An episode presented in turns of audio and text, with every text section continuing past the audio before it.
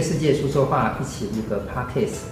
今天呢，我们很高兴呢，邀请到邱奕琪博士啊，来一起来参加我们这一个录制。因为呢，在我们这个频道当中，他为我们呃呃先行录制了一个关于 Audacity 的这个软体，这个录音软体的一个后置。所以今天想要特别邀请这个奕琪一起来为我们分享。一起好。嗯，老师好。嗯嗯，对，因为那个一奇他是一个很有趣的一个人啊，就是说，呃，虽然他帮我们录了这个 Audacity，不过他也不是被我临时就硬挖来做这件事情，因为呃，您好像是在这个美国呃英国留学嘛，哈，曼彻斯特拿到博士学位的这样子，对对对，然后所以呃，其实对于，因为他要知道我们台湾，然后英国毕竟有一个很大的一个。空间距离，像你在呃读书的时候、留学的时候，跟台湾，嗯、呃，或者说海外的一些朋友接触，一定都会常常使用这种数位的一个软体，嗯，这样子，嗯，对，所以很自然就会用这些东西，呃，来帮助你的工作跟生活这样子。所以今天呢，呃，我们会从两个。呃，角度呢来谈这件事情呢，就是第一个就是为我们分享一下 Audacity 这个这个软体，因为您帮我们嗯做了这个怎么使用它的一个后制，因为我自己本身是用苹果的，所以那个世界我有点不太懂，所以我就召唤你过来帮我们这一个忙。那另外一个就是我们来谈谈你的海外求学经验跟这一些数位软软体的关系。嗯嗯嗯嗯。嗯，我一开始会接触 Audacity 是因为我是先在 Coursera 这个线上的课程里面，就是自学一些，就是如何制作 Podcast，嗯。然后它里面就有提到说，Audacity 它是一个非常基本，然后界面很清楚，然后简单。那大家其实只要自己去下载，然后就很容易上手。所以我一开始会使用 Audacity 是因为因为这个原因这样子。嗯嗯。对，今天我们就来请这个一起来为我们分享这些事情，嗯、大家不要走开啊！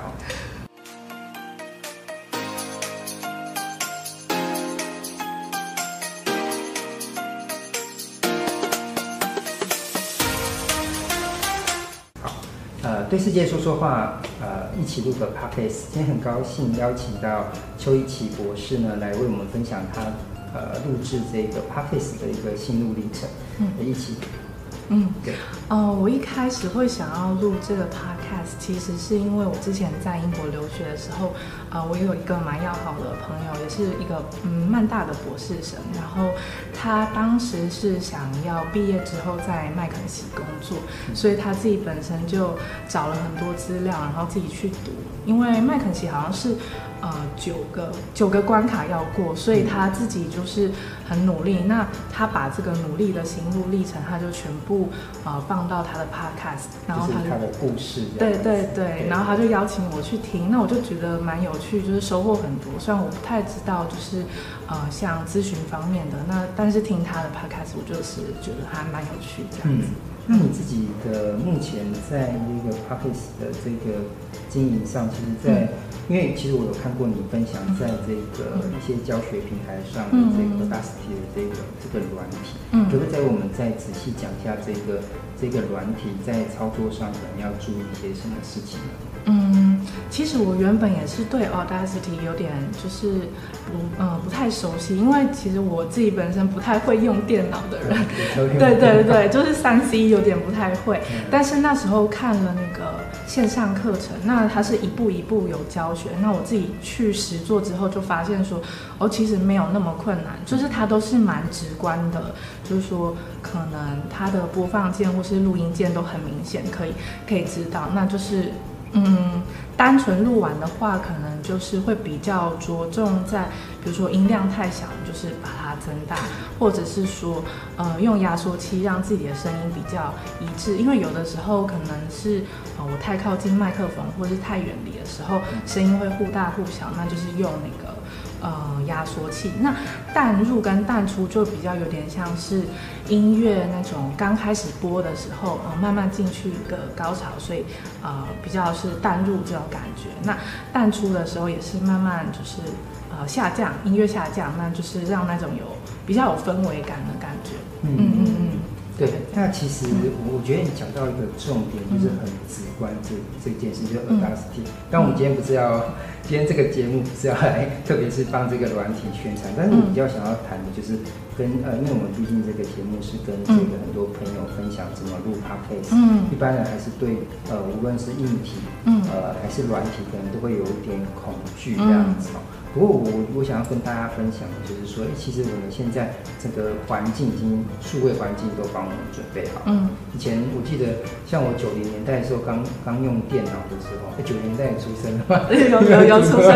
九零年代的时候我是大学生，然后那时候用电脑这件事情，其实对我而言还不算是很难，因为那时候已经有 Windows。但是我记得我小时候，那时候你一定还没有出生，就是。大概八零年代的时候，一九八零年代的时候，我记得我爸爸买的那台电脑都是还是黑白的，然后黑白之外还是 DOS 系统。然后我们每次打开那个，因为我们的想象就是说，小时候看漫画就觉得电脑打开就要会用，而且很好玩。可是那个一九八零年代的电脑虽然已经变小了，因为早期的电脑嗯大一台嘛，嗯嗯，但是后来这个电脑虽然它变小了，但是它不太好玩。就是我每次都打开那个萤幕就按。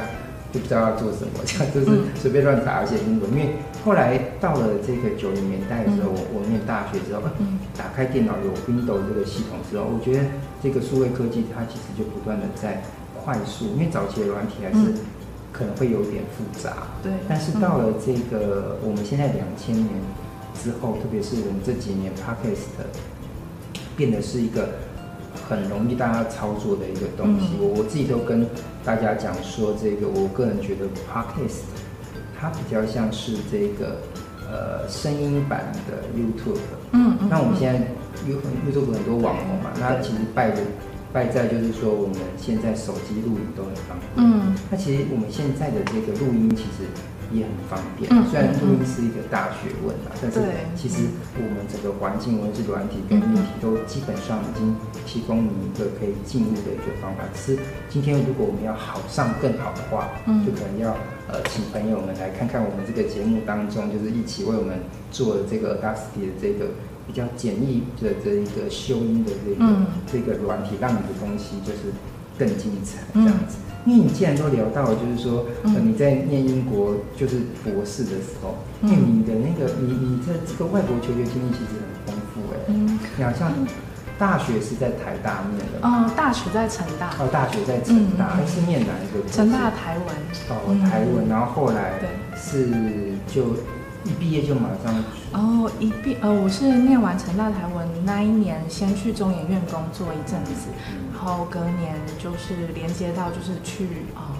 伦敦大学亚非学院读硕士这样。读硕士，因为亚亚非，因为对我们一般台湾的朋友可能就比较难想象，就是去国外念嗯。念硕士，而且亚非学院跟我们好像我们东方比较有关系，可以简单聊一下嗯。在那边的求学生活吗？哦，那边其实我觉得非常有趣。它亚非学院是一个非常多元化的学校，就是它，我记得好像有，呃，不知道多少比例，可能有六七成的比例都是国际学生。那大家就是会分享不同的一些价值观，但是，呃，亚非学院算是我觉得比较早期是有台湾研究中心的这个学院。那他早期是培养一些外交官的，所以他们对一些其他国家的一些文化会非常有感兴趣。这样子，那我在读亚非学院的时候，其实就蛮常会。跟呃台湾研究中心那边去联系，就是说参加他们的台湾论坛啊，或者是他们最近几年也开始跟像台湾的外交部做合作，就是邀请一些电影的导演啊、作家，或者是外交部的一些人去那边做演讲，这样子，嗯，还蛮有趣。那后来就在那那你几年拿到硕士学位？嗯，我是二零一四，但是他是隔年呃才是有那个毕业典礼，二零一四到二零一五。毕业之后，二零一六拿到毕业证书，这样子，就是也是念两年，算快。嗯嗯，对。后来你就继续在英国，那为什么不是继续在伦敦念？嗯啊，念博士而是去曼彻斯特。嗯嗯嗯，对，因为那时候其实我有想要再继续在亚非学院念博士，但是那时候就问了老师，蛮多身边蛮多老师说，我以后想要做台湾文学的研究的话，请问有哪位老师可以指导我？那亚非学院其实有蛮多台湾的政治或是经济，然后比较偏电影的研究，那老师们都会推荐我说，哎。呃，可能亚非学院比较没有合适的老师。那其中有位老师就推荐我，他认识的一位老师是呃，在曼大曼彻斯特大学当教授。那推荐我去跟他联系。那那位老师其实原本他是加拿大人，然后他原本就对台湾的文化很有兴趣，也在台湾学过中文，所以那时候跟他联系上，就到曼彻斯特大学这样就继续在那边念。那有这两个学校，你觉得有什么差别吗？哦。有有有有蛮大的，差别就是亚非学院，它是一个非常重视人文的人文的学院，它基本上就是一个人文的学院。那可能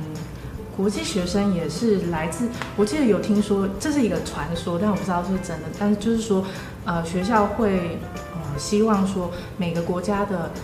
呃进来的学生的人数可能都有一个呃一般的就是。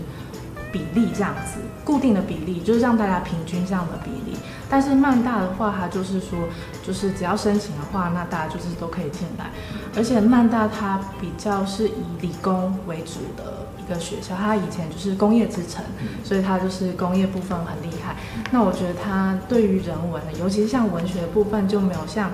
在亚非学院那么大的被重视。但它好处就是说。它的硬体设备啊，或者是说它的资源，因为学校大也也还蛮多这样子。嗯嗯嗯。通常我们在做 podcast 的时候，其实蛮，它是本身是属于一个数位的一个传播平台。嗯嗯。不过我看到你一个有趣的一个经历，也就是后来可能是因为你经历太特殊了，嗯，所以台湾的三立新闻也邀请你去做了一些文章的一个撰写，可以聊一下，就是说这方面的接洽经验啊。哦，那个部分好像是我刚大学毕业没有多久的时候，我有一位学妹，嗯，她是在三立新闻那边工作，嗯，那他们就是要去寻找一些就是特约的作家，说可以帮他们发表一些文章。那那时候他就联系上我这样子，那我就说，嗯，他就说要我提供一些可能我自己文章的分类，那我自己是比较是。呃，主要是呃，像留学，还有旅游，还有像电影评论这样子的的一些文章。像后来你的这些文章，是不是就收到了一本我自己很喜欢的一本书，名叫做《通往曼彻斯特的高速列车》。哦，这这本书，这可以是在分享你的英国留学的一个经验，可以谈一下里面一些有趣的故事吗？嗯，特别是一个东方的女子到了。呃，英国这样子，嗯嗯嗯嗯，呃，那时候是其实是从二零一四年到二零一五年，然后在英国呃在伦敦读书完之后，接着呃到二零一六到曼彻斯特这一段时间，就是还蛮一开始还蛮难适应的，就是像英国的天气，它是常常是啊湿冷湿冷这样子。然后一年四季几乎看不太到太阳。那其实我以前都会觉得台湾好像有太阳是一件很正常的事情，但是到了英国，就是如果突然有太阳，大家都会很开心，然后冲到公园去晒太阳这样子。所以一开始去伦敦读书的时候，很不习惯没有太阳的日子，然后就会有一点忧郁。忧郁。对，那我原本已经觉得说，哦。天气已经没有看到太阳，那到曼彻斯特的话更没有太阳，因为它是英格兰中部，那更常下雨这样子，所以关于天气还比较难以适应这样子。还有在英国的话，其实会常常会遇到的问题就是说，呃，可能像是找一些住宿的问题，比如说像台湾可能很简单，就是去找房东。那就跟他说啊，我要付定金，然后就可以住宿这样子。但是在英国的话，他可能就要签一些很多合约。那有的时候，可能房东他，嗯，他其实给你房间的时候是很乱，或者是玻璃有破的。但是这个部分，他不，他可能不会处理，然后这个就是要你自己去处理这样子。对，我们来了解那个英国的文化啊，嗯、因为大家无论是你是喜欢那种摇滚乐的，大家都知道英国是摇滚圣地，嗯、还是你是文学类的，嗯、因为大家都知道英国的作家得到诺贝尔文学奖其实不少。嗯，对，你可以从，因为我一般人还是会觉得这里是一个两个冲突的，既是那么的摇滚，但是又是那么的文艺，你可以聊一下他们的文化生活吗？或是说这一个环境为什么能够哺育出这么这么精彩的文化的状况？这样？嗯，我觉得可能会是，嗯，我自己是也是到英国才开始会哦，就我之前在台湾不太会听摇滚或是重金属。但是我在念博士那段时间，几乎都是听重金属乐。而且现在是写论文很忧郁，要要听那种呐喊型的。对，因为我那时候有认识呃一些朋友，然后他们是呃一群心理咨商师，然后他们本身也是那种地下乐团的爱好者，那他们就会分享一些重金属。音乐，然后给我听。那我一开始听了很不习惯，因为我之前是嗯比较听抒情或是 R&B 那种，但是他们就是给我听一些重金属之后，我发现其实就有一种从深处呐喊的感觉，比较可以释放那种平常的压力这样子。嗯，你可以讲到这个释放压力这件事情。嗯像你现在的 Podcast 的规划，好像也是处于这种心理成长的吧？嗯嗯，你可以想聊一下你的这个你自己在数位的录制上，你自己频道的一个经营的状况吗？或是想法？嗯。哦，我去经营这个频道，就是疗愈鼠尾草这个频道。它其实一开始我想要分享的是可能文学啊、心理学或是哲学，还有我自己私下喜欢神秘学。神秘学。对，神秘学。聊到这个神秘学，大家因为我们刚刚聊到英国哺育的两种文化，一个要不就很摇滚，另外就是一个很文艺。大家都知道那个叶慈嘛，嗯，叶慈是一个神秘学大师，那叶慈他是。得到了那个诺贝尔文学奖的一个诗人，就、嗯、他他中后期之后就是很沉迷在这个神秘学，那聊聊点他的爱情故事哈，大家都知道他他就是被分手嘛，因为他很喜欢，嗯、他年轻的时候很喜欢一个这个革命革命家的一个女儿叫毛格毛毛德刚。那、啊、可是后来，那毛德刚同时也有一个人在追求他，好像也是一个革命分子吧。就毛德刚在一个诗人、那一个革命家之间选择了，哎，你会选择谁啊？很困难，你会选择谁？你先不要管叶石后来成为那么伟大的诗人，要想他二十多岁。会选一个是一个是诗人，还是一个是革命家？如果我是革命分子，应该会选革命。选过来，毛德刚也选了革革命家，对然后叶慈就身心受创，嗯、因为大家都知道那个诗人的情感都很细腻。嗯，你看那个歌德嘛，你聊一下，先从叶慈他的歌德，就是也是感情受创，写了一本经典名作嘛，嗯《少年维特的烦恼》。嗯，然后那叶子啊，古阳他真的是。打击很大，后来就是太可怜了，有一个人就把它捡去了，就是他未来的太太这样，嗯然后他未来太太就，那他后来他太太就是看他每天就这样一蹶不振，就是跟他结婚之后，他还是在想毛德刚，于是呢，这个他太太呢就想到一招，因为他知道叶慈很喜欢神秘学，嗯于是他们两个就一起来玩神秘学，就是开始。扮演那种通灵的角色，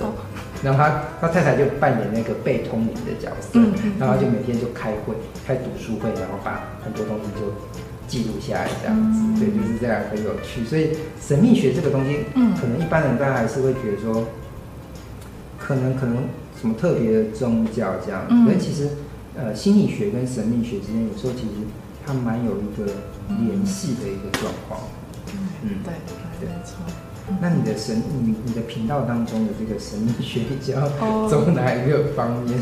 呃，呃，主要现在是我现在嗯讲的是那个水晶方面的。哦，水晶。对，因为我自己喜欢矿石，还有水晶那些。然后之前有读一些有关于水晶疗愈的，因为像我自己可能嗯心情上会比较说需要舒压，然后我就接触水晶之后，我就发现，比如说像。呃，黑曜石啊，可以帮助我失眠，就是失眠的状况，然后去改善，或者是说我心情不好，我可能可能握着白水晶这样子，可能心情上一些比较郁闷的心情就会被驱散的感觉。嗯嗯。其实我发现现在 Podcast 的频道当中，就是我跟朋友们分享，看这个节目的朋友分享，就是他其实他的节目也类型化。嗯。其实其中的一个很大的项，其实就是心灵的成长。嗯嗯。其实我们会发现，其实呃，就是相相比于这个 YouTube，它比较视视觉跟听觉的整合。嗯。有时候可能有一些网红，他有那种很夸张的表演，对不对？嗯。可是如果回到 Podcast 的话，它其实是回到一个很纯声音的状态。嗯。其实有时候不要太被视觉干扰的时候，你认真听一个人说话，你也慢慢能够进入他的那个世界。所以这一种心灵疗愈的部分，一直都是在呃 Podcast 的一个类型上一个很重要的一个一个组成这样子。那后来你除了出了这一本通往曼彻斯特的高速列车，你也出了一本 蛮有趣的书，叫做《英国求生笔记》，给台湾留学生的全方面、全方位建议。可以聊聊这本书吧？嗯，这一本书是我之前在一个呃留学顾问公司，也就是在台湾，然后那边我有替他们写很多英国留学的文章。那当时我之前也接了蛮多学生的 case，就是他们可能说。呃，在去英国留学的时候，他们会遇到很多问题，比如说去怎么样适应当地的社交生活，因为他们社交生活跟台湾的社交是很不一样的方式。可以讲一下哪里不一样？就是他们可能英国的话，大家刚见面的时候就会非常的内敛，内敛、呃，对，非常的内敛，就是可能在台湾大家比较容易。一下子就是闲话家常，对，要换交换一下赖，每天早安、晚安、午安。对对对，那可能如果我去英国，就是马上跟他交换赖，哎，他们比较不用赖，对，然后就是交换 Facebook 或者什么的，他们可能会吓到这样子，嗯、那他们就会需要一些机制去打开这个社交的开关。那我觉得那个机制比较是喝酒，喝酒就是大家一起去酒吧，酒吧然后喝几个几杯下，嗯。几杯下来之后，大家可能就可以慢慢聊，这样变熟。嗯，所以到英国留学，嗯、酒量都会变好了。那如果没有酒量怎么办？那就永远就打不开那个社交圈了吧？嗯，一般来说可还是可以，但就是你可能去他跟他们一起去，然后就可能喝那个可乐之类的，啊、但是就用台湾人的热情这样子。台湾热情，然后再再这样子。对，对，还有哪些求生术必须要学会的？嗯，如果是去去英国的话，常常会遇到的就是，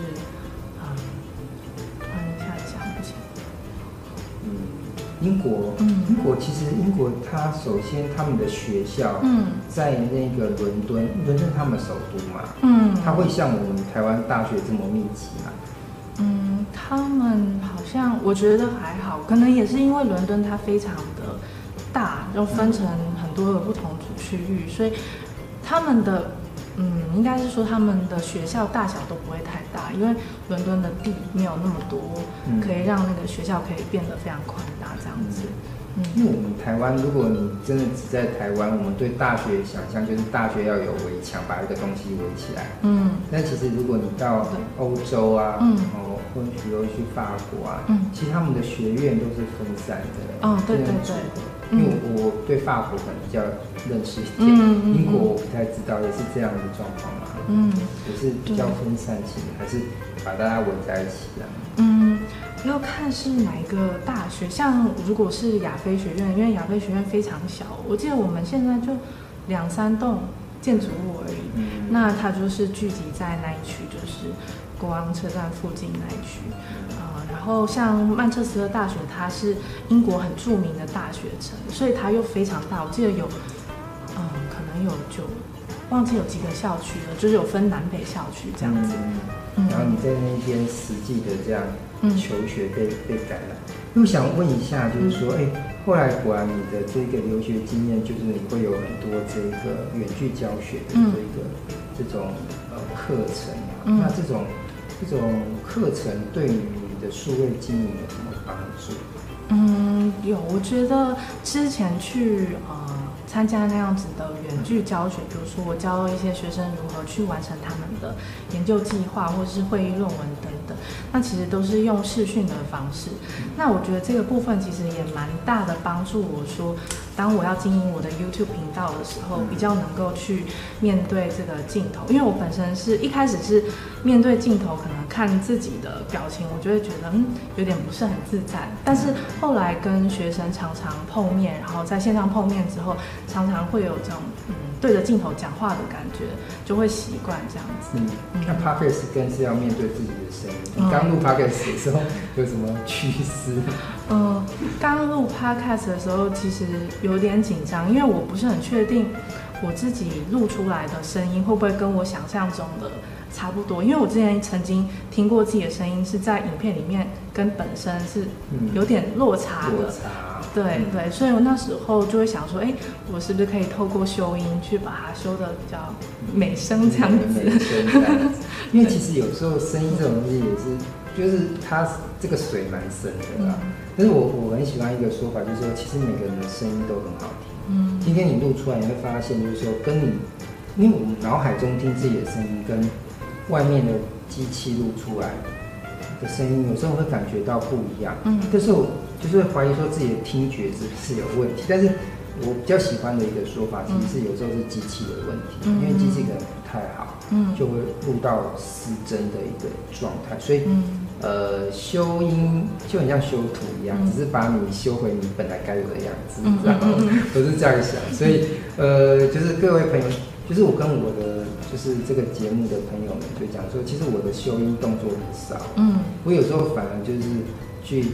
按里面的软体里面的一些降底噪啊，嗯，嗯，有时候不小心还会按到，嗯，或者说在在后置的时候还是想说试一下，可是后来我虽然听的当下好像有比较好，可是后来在呃整个成品输出来之后，再去听那个有被被我降底噪的那种，嗯，我反而会觉得。声音假假哦，不太，所以有时候还保持一种嗯，嗯一种一种破绽，我觉得可能也比较像是我们呃人与人之间那一种互动的声音，嗯嗯，对。那所以后来你还有哪些 在录音上的一些、嗯、呃有趣的故事吗？嗯，有。之前在录 podcast 的时候，在那之前我做了很多准备的功课，那我花比较多时间就是找那个。录音的工具，那我就在网络上爬文啊，那很多人就会说，哦，呃，雪球，我忘记它是雪雪球，对，用雪球录的话音质会比较好。那但是它其实本身价位也不是说太便宜这样子。那我就考虑说，如果长期要做这个 podcast，我可能可以入手一个雪球，然后来去录音这样子。嗯。确实雪雪怪还是雪球，嗯，它其实是大家都会去使用，包括我们的频道也是用、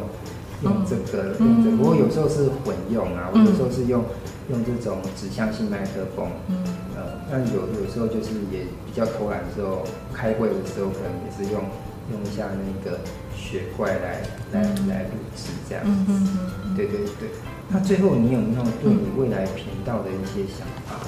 嗯，慢慢在累积作品的时候，嗯，有会希望说这个频道可以往一个方向，就是说，我想，就是我本身很喜欢台湾文学，然后也希望，我记得我大学刚申请大学的那个备审资料，我还提到说，希望可以把台湾的文学作品去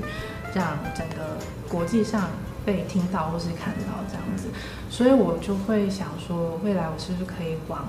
呃，就是用英文去讲一些台湾文学这样子的方向去做。嗯嗯嗯。我我我想要聊，其实最后聊一个话题，因为就是你的志志向嘛，你确实，你大学投的那个一个计划书，一直到后来你确实也是到英国，就是硕士跟博士，英文能力一定是很好的。哎，请问一下，就是像我们在翻译的过程当中，文学翻译也还不是一般的那种。呃，说话的那种翻译，像我们都知道，如果你去翻译唐诗的时候，它会有很困难的那个语言意象过于浓浓缩，还有音乐性的一个问题。嗯，那我们现在跳回来台湾文学，你觉得台湾文学在翻译上它有什么挑战吗？嗯，有，因为像我的博士论文本身就是研究呃都市文学，比如说像李奥德啊，或者是。呃，施淑清之前有一部叫做《微醺彩妆》，然后还有是陈雪的书这样子。那其实这几本书，就我目前所知道是没有翻译本，就是英文的翻译本。那其实里面很多情节或是他们的故事内容，都是我自己要做翻译。那其实就遇到很多很多问题，这个部分我会去请教我指导教授，因为他本身也是做呃文学研究，还有做翻译，就是中文翻译。嗯、那对，其实我中间就会很担心说我的呃。翻译没有办法翻译的，就是到位，就是说，可能像李耀德他想要讲的话，是不是呃，我翻译过来是他真实想要讲的话？对，那这个部分又没有办法说找到作家本身去跟他询问等等的，那就会遇到一些，我觉得可能会有一些，当英文读者在看的时候会有一些落差，这样子。嗯，好，那今天就呃很高兴邀请到奕綺，嗯，来为我们分享这个 Audacity 他。呃，使用上的一些经验，还有英国留学经验，最后就回到他的呃，对于台湾文学的一个爱，这样。嗯，好，谢谢。好，谢谢老师。